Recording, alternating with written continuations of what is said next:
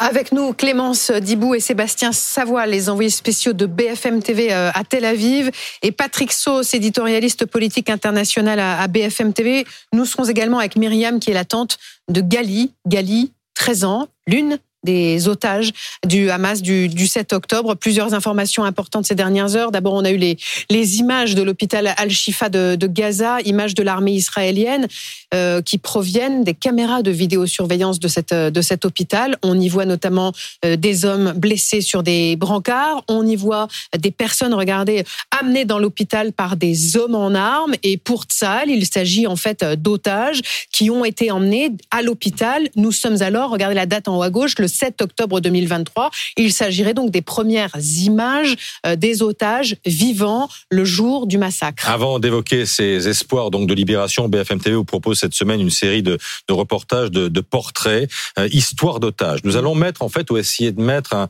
un visage sur quelques-uns des 240 hommes, femmes et enfants qui ont été enlevés le, le 7 octobre. Et ce matin, voici l'histoire d'Eden Zakaria.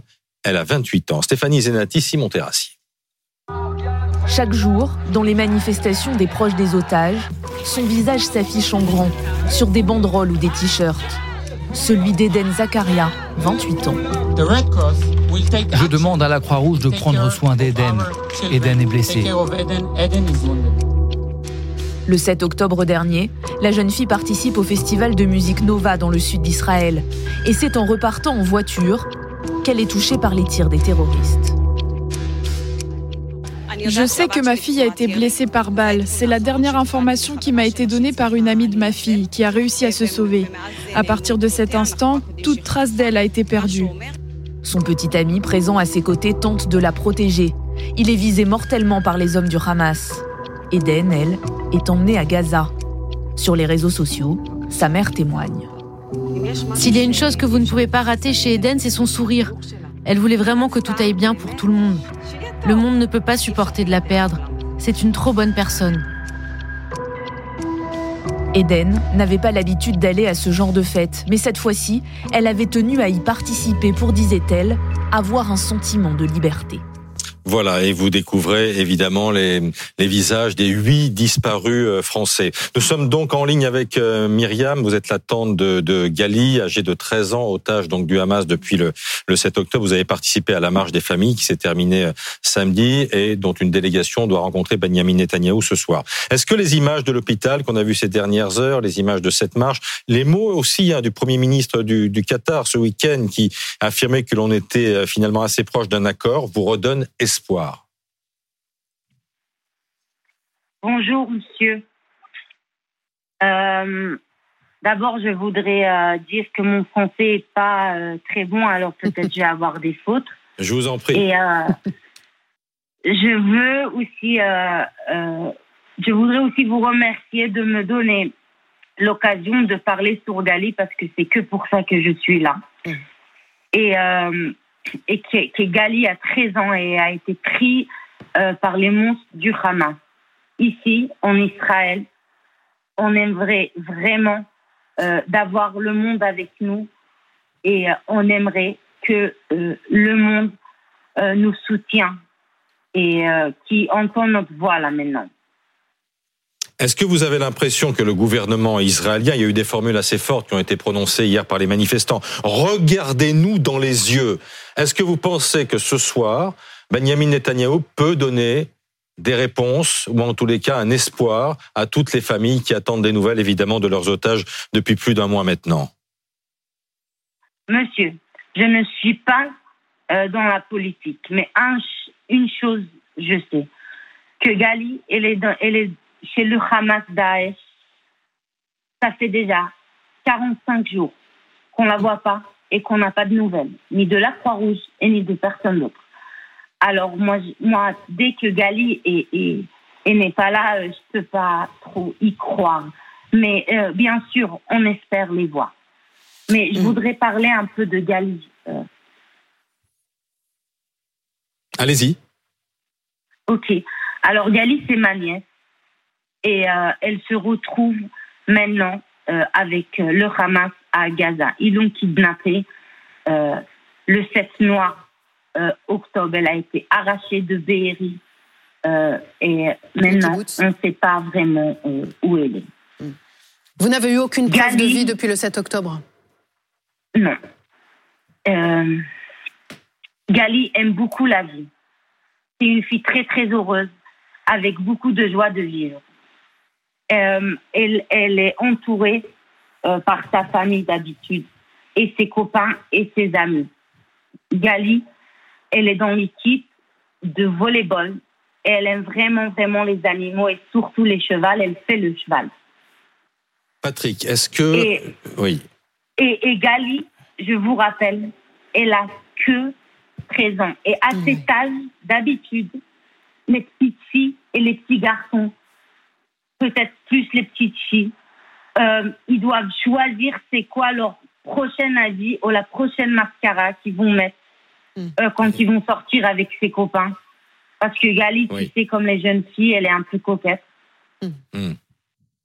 Et euh, en fait, elle est là-bas et on n'a pas de nouvelles. Et on veut avoir des nouvelles.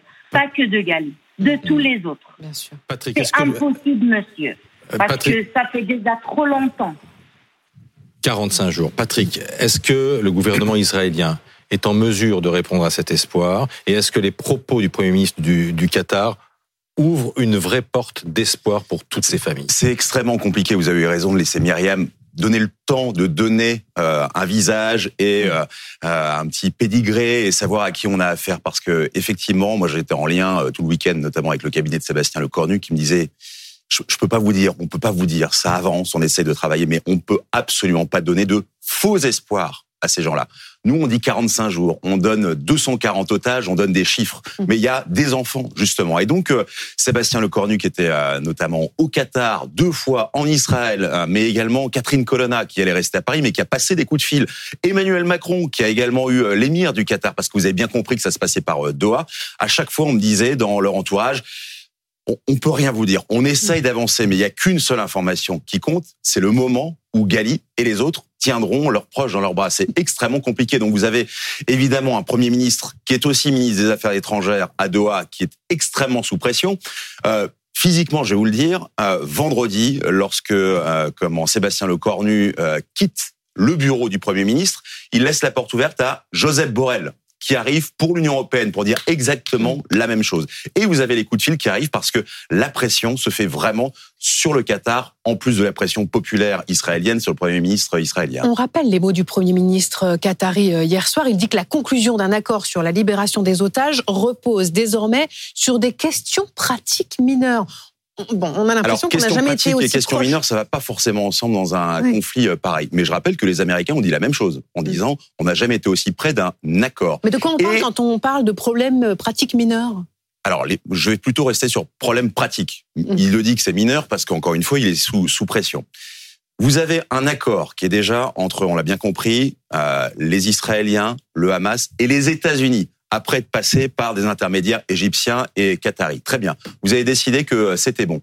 Il faut traverser absolument toute la bande de Gaza avec les bombardements israéliens qui se poursuivent de part et d'autre. Avec euh, c'est pour ça que le pendant c'est la suspension pendant cinq jours des bombardements. Bien sûr, mais vous avez peut-être le grand chef du Hamas qui va être à Doha ou euh, à Damas qui va dire OK, on top pour cinq jours. Oui, mais vous avez le petit chef du quartier du Hamas qui lui va décider. Je pense par exemple à ce qui s'est passé pour l'évacuation des Français de, de Kaboul ça a été comme ça, là, sur un fil pendant des heures, parce qu'il y avait toujours quelqu'un avec un fusil au bout de la rue qui disait Ah non, moi je vais faire mon petit chef et ça va pas se passer comme ça. Et ça va être la pression jusqu'au mm. bout. Donc, problème pratique énorme mm. et pas forcément mineur. C'est dans ce contexte, Clémence Dibou, que les familles euh, des, des, otages qui ont défilé pendant quatre jours et qui sont arrivés au terme de leur marche samedi mettent une grosse, grosse, grosse pression sur Benjamin Netanyahou. Une délégation le rencontre d'ailleurs ce soir.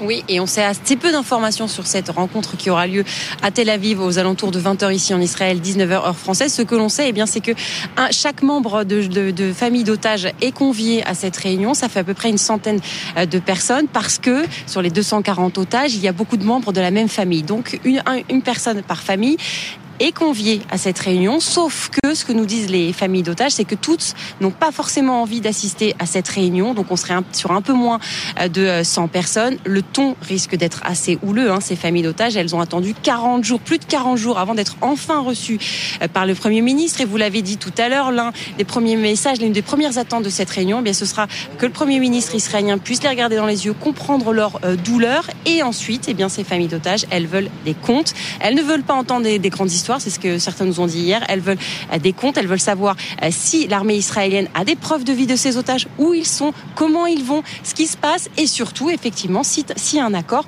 pourrait être imminent dans les prochains jours. Merci Clémence, merci Patrick et on remercie aussi Myriam d'avoir été en direct avec nous euh, ce matin dans le 7 minutes pour comprendre.